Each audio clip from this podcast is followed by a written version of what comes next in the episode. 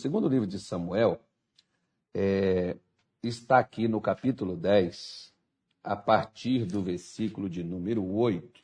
Não, deixa eu ver se é isso, isso mesmo aqui, não. Eu não vou, nem, não, não vou nem ler a partir do versículo 8, não. Vamos a partir do versículo de é, número 8 mesmo. Não, vamos começar lá no 8 mesmo, que é lá, é, é lá mesmo onde nós temos que ir. Veja bem, houve um incidente diplomático entre Davi né, e os filhos de Amon, que era uma nação daquele pessoal que descendeu de, de Ló e que Deus não deixou que os israelitas destruíssem eles quando eles vieram de Canaã. E conviviam entre eles, inclusive né, o antigo, o Hanum, que era o rei de, de, de Amon, é, era muito amigo de Davi. E Davi até teve a sua cobertura quando pela época em que ele fugia de Saul, Davi esteve lá com ele, foi muito bem tratado, foi acolhido. E aí esse homem, esse rei veio a falecer. Davi então mandou que os seus seus diplomatas lá, né, o seu seu pessoal, fossem seus ministros, fossem levar sua, seus sentimentos né, àquele, àquele, àquele novo rei, que era o filho, né, uh, o, o Naás, né, é, que foi levar suas condolências. Mas o pessoal, os conselheiros, né, que isso aqui é uma outra mensagem, você tem que ter muito cuidado com quem você está ouvindo, quem está falando alguma coisa, de quem você, com quem você está se aconselhando. Esses conselheiros aqui, por exemplo, interpretaram que Davi mandou eles foi para espiar e que depois Davi iria atacar e Davi iria tomar o reino dele, aproveitando que o pai tinha partido e Davi não tinha nada daquilo no coração de Davi. Simplesmente o que tinha era a gratidão né, de Davi pelo aquilo que houve, e ele então vai interpreta os seus, seus conselheiros interpretam de forma errada, e ele se levanta, pega aqueles homens, corta as suas vestes até a altura das suas nádegas, que era para envergonhá-los, raspou a sua barba, cortando uma metade da face do rosto, deixando a outra, né, que era justamente ali para expor ao ridículo. E quando Davi soube daquilo, ele mandou seu pessoal interceptar os seus, seus enviados, eles ficaram em Jericó para não retornar a Jerusalém, ficaram em Jericó, foram até que sua barba voltasse a crescer, porque veste você coloca outra. Mas a barba não. Para os judeus sem barba, aquilo dali era né, uma humilhação, é como se a pessoa fosse um rebelde, tivesse se afastado de Deus, aquela coisa toda. E ali, Davi mandou que eles ficassem até que sua barba voltasse a crescer. E Davi então pegou seu, seu comandante do exército, Joabe, e mandou que ele reunisse a tropa e fosse atrás, você vê, por exemplo, por causa de uma, né, uma, uma situação. Mas veja bem, entenda bem. Você sabe o que, que Satanás ele mais gosta de fazer com o crente? É dispor o crente à vergonha. Quantas são as pessoas que talvez está me assistindo hoje aqui e que você está sendo envergonhado por algo que está acontecendo na sua família? Às vezes, quantos pais têm vergonha que os outros saibam que os filhos estão envolvidos com drogas, que a filha né, está na prostituição. Há aquelas pessoas que elas pagam um preço por um zelo por uma coisa em suas vidas, né, que elas acham assim que se vier aquilo dali e as pessoas ficarem sabendo, é uma vergonha para toda a família. Né, uma traição que às vezes ocorre, né, uma separação que, que às vezes tem ali, mas é camuflada, está escondida, porque está aquela separação só de sentimentos ali, os corpos continuam no mesmo canto. E as pessoas, às vezes, o fato é que a pessoa está sendo envergonhada.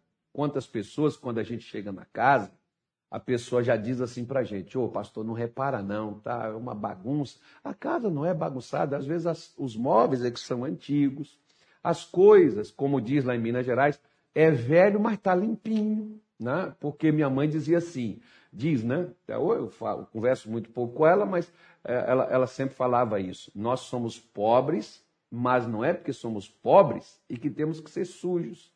Somos pobres, mas somos limpinhos. Tem que o bonito tem que estar tá limpo. Você pode estar tá com os móveis antigos, com um carro antigo, mas limpo, né? dentro do seu, da sua limitação, da sua condição, você está ali dentro é, daquilo dali. Só que algumas pessoas, por exemplo, dizem assim, não repara, tal, aquela coisa, mas a pessoa tem vergonha. O que quando alguém diz isso para você, é que a pessoa tem vergonha.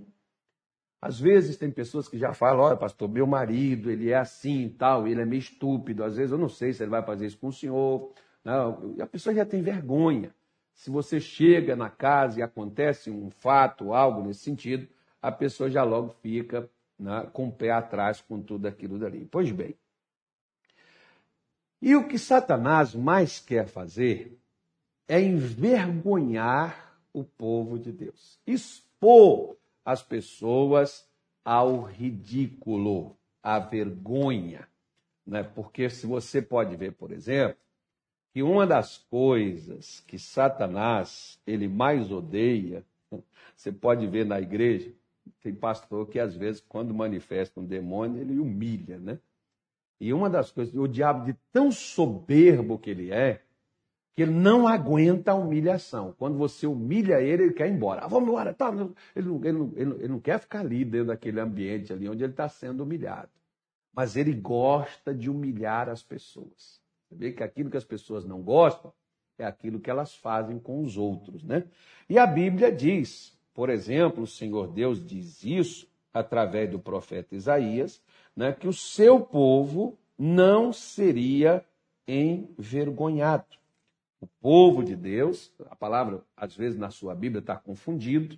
Né? O meu povo não será confundido, quer dizer, meu povo não será envergonhado. Então, Deus não quer que o seu povo seja envergonhado. Então, o que, que aconteceu?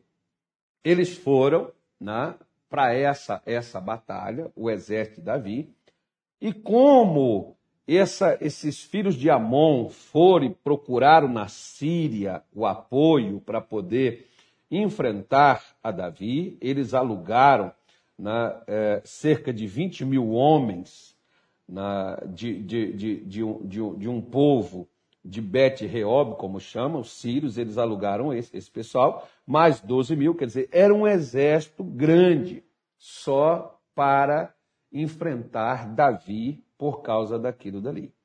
E aí diz a Bíblia no versículo de número 8, diz assim, E saíram os filhos de Amon, e ordenaram a batalha à entrada da porta. Mas os sírios de Zobá e Reob e os homens de Tobi e Maaca estavam à parte no campo. Vendo, pois, Joabe que estava preparada contra ele à frente da batalha, por diante e por detrás, escolheu dentre todos os escolhidos de Israel e formou-os em linha contra os sírios. E o resto do povo entregou na mão de Abissai, seu irmão, o qual formou em linha contra os filhos de Amon. E disse: Se os sírios forem mais fortes do que eu, tu me, vi, me virás em socorro. E se os filhos de Amon forem mais fortes do que tu, irei a socorrer-te a ti. Esforça-te, pois, e esforcemo-nos pelo nosso povo e pelas cidades de nosso Deus, e faça o Senhor então o que bem parecer a seus olhos. Vejam só que aqui nós temos nesse trecho só várias mensagens. Nós poderíamos aqui falar de muitas coisas, como, por exemplo, esse último versículo que nós lemos ele, onde Joabe chama seu irmão e pede para ele se esforçar pelo povo e pelas cidades, e que Deus fizesse o que bem parecesse aos seus olhos, isso aqui é uma mensagem bastante interessante para nós. Sabe por quê? Porque às vezes o inimigo está fustigando você. O inimigo está trazendo a vergonha, a derrota e colocando na sua vida o sofrimento e o mal. E às vezes você não faz nada. Às vezes você até imagina e pensa que é Deus quem está fazendo isso. Que é Deus que quer que você passe por isso e que você tem que aguentar a humilhação, você tem que aguentar o sofrimento, você tem que aguentar a dor, você tem que aguentar a derrota calado, chorando, mas você não deve fazer nada para mudar aquela situação, porque se Deus quiser, ele muda aquilo da noite para o dia. Minha senhora, meu senhor, não deixa o demônio lhe enganar, não. Por quê?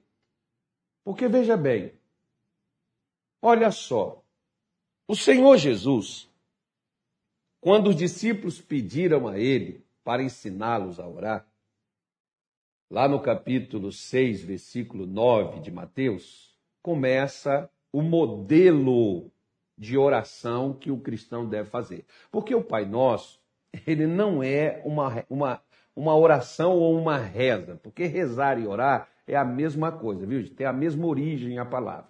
Então tem gente que quando você fala reza, ele diz, não, mas é os católicos que reza. Então reza e oração vem do mesmo sentido, tá? Então, o que que ocorre?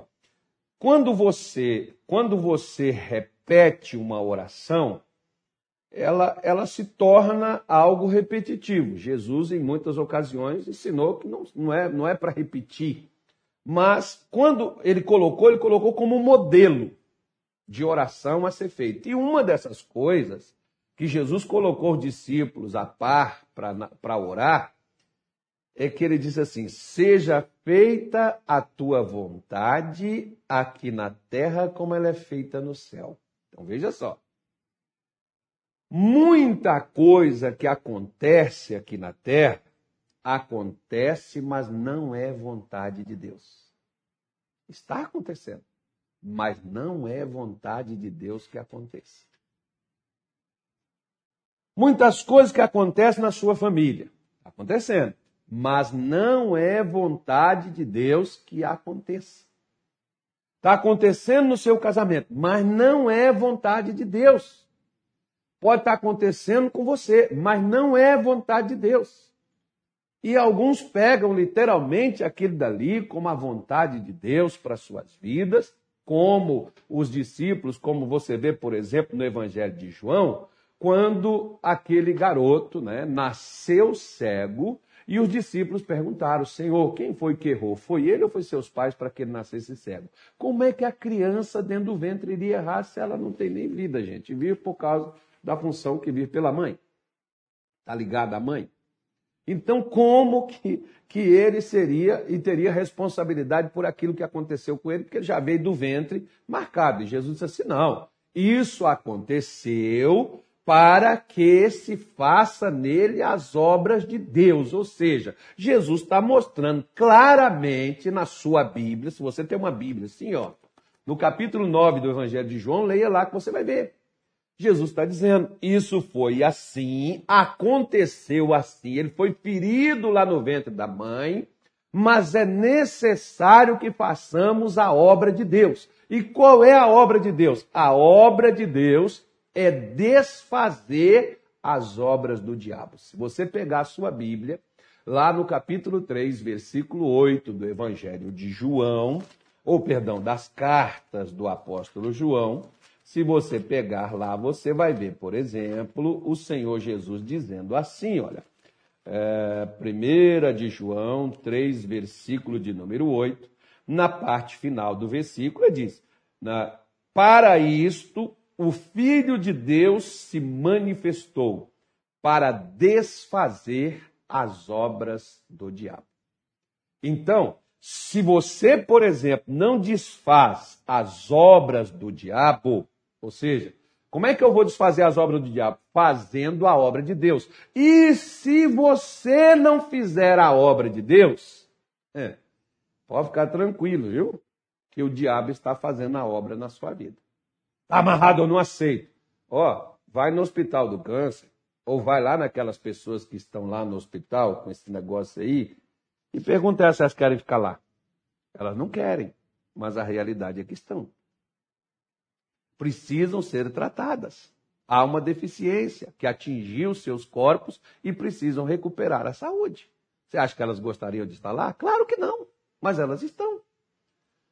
Então, se você pega, por exemplo, e você analisa e você vê quantas pessoas elas estão passando por algo simplesmente porque né, Satanás levantou-se utilizando alguma coisa ou alguém para trazer vergonha dentro da sua vida, para atingir você fisicamente, emocionalmente, espiritualmente, financeiramente, em qualquer área, meu, meu querido, minha senhora.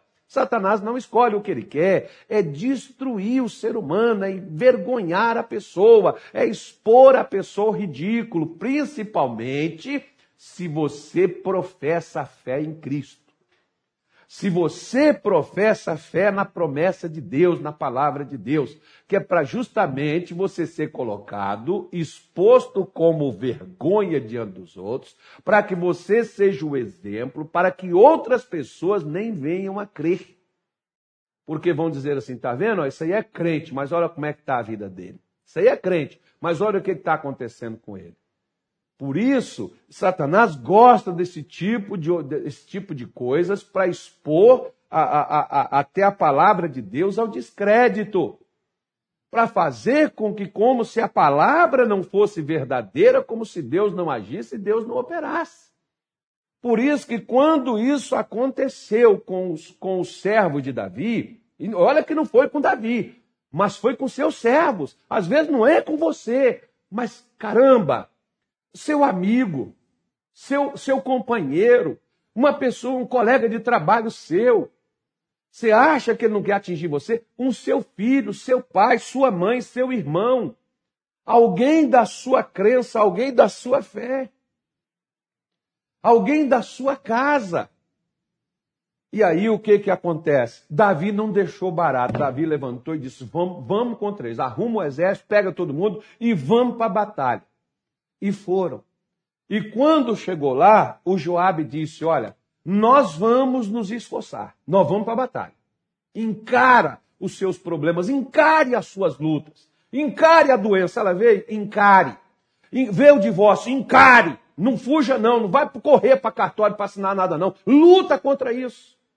Veio o vício, ah, mas vão levar para. Interna, você pode fazer o que você quiser, mas, mas enfrenta essa praga, enfrenta essa força do mal que veio contra você, que veio contra a sua casa, que veio na vida do seu filho.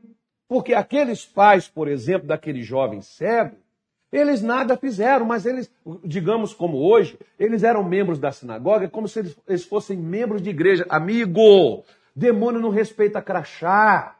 Demônio não respeita carteirinha. Demônio não respeita dizimistas, ofertantes, patrocinadores. Demônio respeita crente de fé. Demônio respeita quem se posiciona contra ele. Porque o maior medo do diabo é de você enfrentá-lo. Por quê? Porque se você enfrentá-lo, ele sabe que você é mais que vencedor em qualquer coisa. O que você não pode é descobrir que você é um vencedor. O que você não pode é você lutar para enfrentar suas dores, seus traumas e suas lutas. É que você se conforme. Se você pegar sua Bíblia lá no capítulo 1 do livro de Êxodo, Israel era forte. Israel era maior do que os próprios egípcios, mas se tornou escravo. Porque o farol diz assim: usemos de sabedoria. O que, que o demônio tem usado hoje? O demônio tem usado hoje da sabedoria, às vezes não é nem tanto dos problemas. Por quê? Porque tem feito os crentes fugirem dos seus problemas, os crentes apavorados. Você vê que quando uma pessoa é atingida por algum mal, ela já entra em desespero, pede oração para cá, pede oração para lá, como muitas pessoas, por exemplo. Nós precisamos de oração. Gente, mas nós precisamos de ação. Nós não podemos só ficar orando, escondendo atrás de oração, pedindo os outros para orar, nós temos que enfrentar. Nós temos que nos posicionar contra aquilo que se levanta contra nós. Nós temos que oferecer resistência, porque uma coisa que eu gosto nas palavras do entendimento de Joabe é que Joabe diz assim: "Nós vamos lutar pelo nosso povo.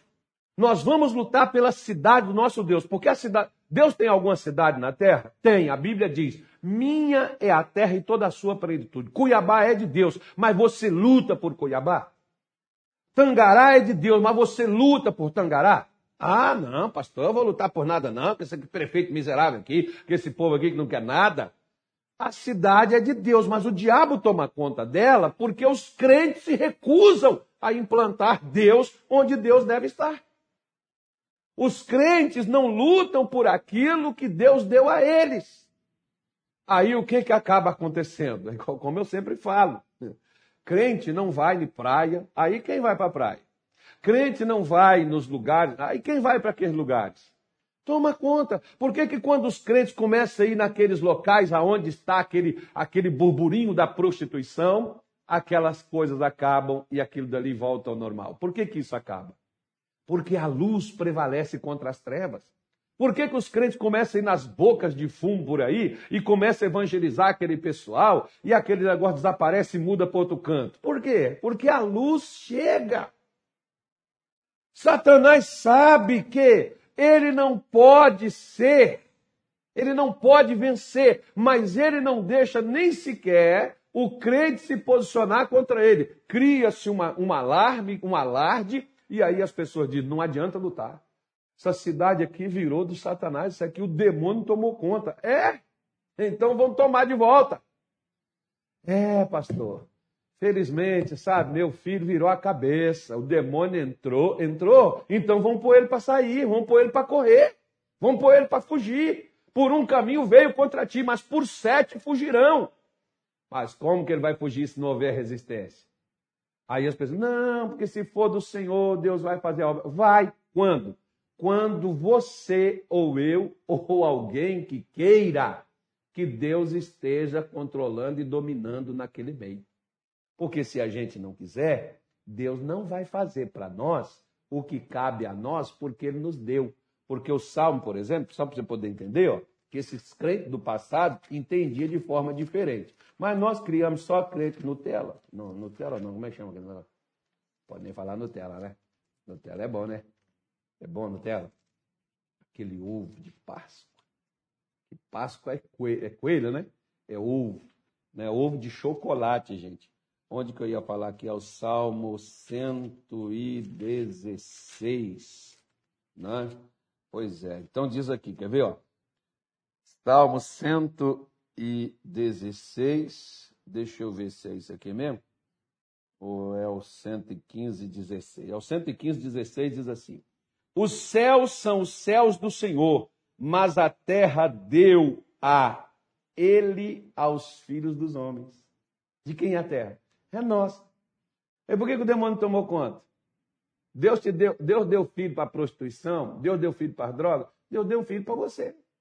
Deus te deu marido para aquela né, enviada do, do Satanás né, tomar de você?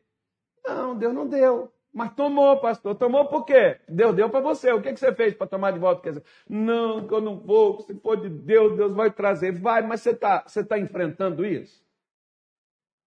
Porque se você cruzar seus braços e cair esperando ver se sua vida vai mudar, sinto muito lhe dizer. Vai passar 10 anos e você vai estar aí sozinho e sozinha, na miséria, desempregado e sem nada. O que está lutando contra você? Ordenou-se batalha contra você? Porque está ordenado uma batalha, uma batalha aí de doença, de contaminação, uma batalha aí de males, uma batalha de morte, mas você está na batalha ou você está escondido dentro da caverna? Você está indo para Deus implantar? Será que Deus está sorrindo? Deus está tá aplaudindo? Deus está feliz com o que está acontecendo no Cuiabá? Deus está feliz com o que está acontecendo dentro de sua casa? Deus está feliz com o que está acontecendo no Mato Grosso? Deus está contente com o que está acontecendo no Brasil? Ele deu para os brasileiros e para aqueles que vieram de outro lugar para viver aqui porque gostaram daqui. Ele deu para a gente desfrutar. Mas nós estamos desfrutando ah, pastor, porque esses políticos? Eu não estou mexendo em político, eu estou falando na sua fé. Por quê? Porque nós é que temos que implantar Deus onde Deus, onde é dele.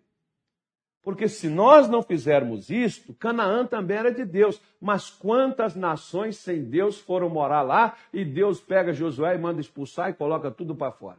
E só no tempo de Davi, Cabamar. Eita, homem de Deus, camarada, hein? Quando eu chegar no céu, eu quero achar esse homem. Quero chegar ao menos para engraxar o sapato dele, né? Porque naquele tempo só usava sandália, agora tem sapato. Não, claro que não é isso. Não, estou falando só no... Daqui a pouco vão dizer que eu estou falando que tem engraxado no céu, tem não sei o quê. Né? Os infernais é terrível.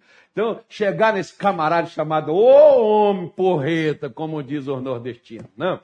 Camarada chegar assim e falar: não, nós vamos botar para fora. Aqui não, Deus deu para gente. O que é nosso é nosso e acabou. Por isso é que eu estou mostrando para a senhora e mostrando para o senhor. Está tá ordenado a batalha. Estou, pastor, estou numa guerra, estou numa luta. E o que, que você está fazendo? Você tem, no mínimo, que se posicionar e dizer: eu vou lutar, eu vou enfrentar, vou resistir, eu vou mandar esse negócio aí. Faça Deus o que bem parecer aos seus olhos, mas que eu vou oferecer alguma coisa para Deus fazer alguma coisa, eu também vou.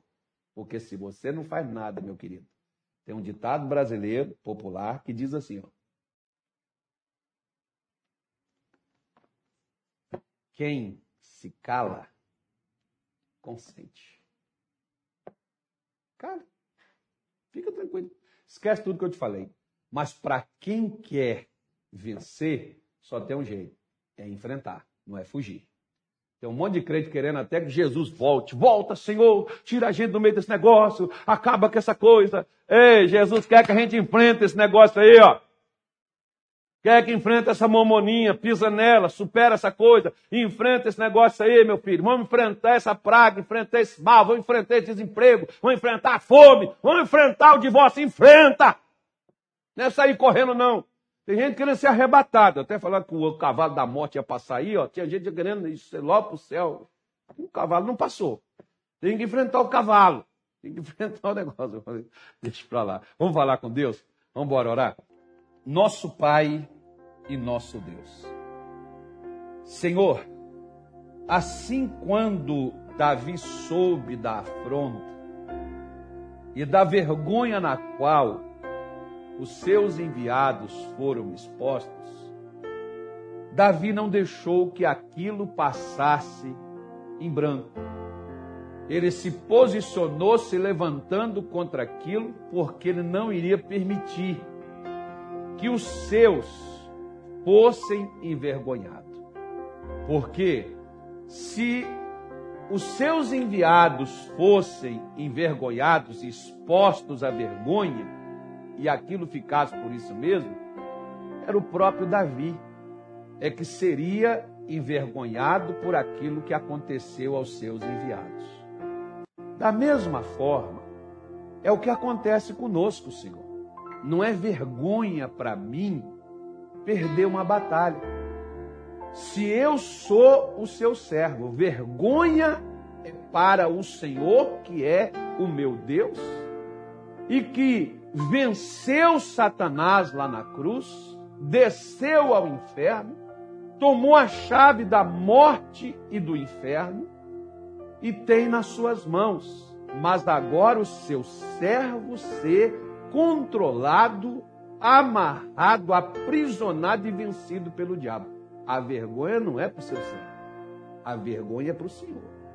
Por isso, meu Deus, é que Joabe se posicionou juntamente com seu irmão e todo o exército de Israel, e eles disseram: Vamos, você vai, e se você estiver perdendo, eu vou te ajudar. E se eu estiver perdendo, você vai vir me ajudar. Mas nós vamos lutar pelo nosso povo e pelas cidades que o nosso Deus nos deu, e que Deus faça o que bem parecer aos seus olhos. Por isso, Senhor, é que eu estou orando com esta mulher, com este homem, unindo, meu Deus, a nossa fé na tarde de hoje, contra o que tem se levantado contra este irmão, contra esta irmã, contra esta família, contra esse casamento, contra a saúde, contra as finanças, em qualquer área, meu Deus, que esta pessoa estiver sendo afrontada, onde ela estiver, meu Deus, sendo envergonhada por algo que ela está padecendo, sofrendo humilhação, derrota, em nome de Jesus eu invoco a tua presença onde essa pessoa está. E eu te peço, desamarre ela, meu Deus. Essa pessoa que é vítima de magia, porque alguém foi lá, fez um trabalho, encaminhou, mandou, e, essa, e esse adversário ri, debocha, porque vê essa pessoa amarrada, vê essa pessoa, meu Deus, sem motivação, vê essa pessoa se definhando, vê essa pessoa, meu Deus, perdendo o que ela tem, porque aquele demônio do inferno entrou. Senhor, coloque a tua mão contra este mal agora.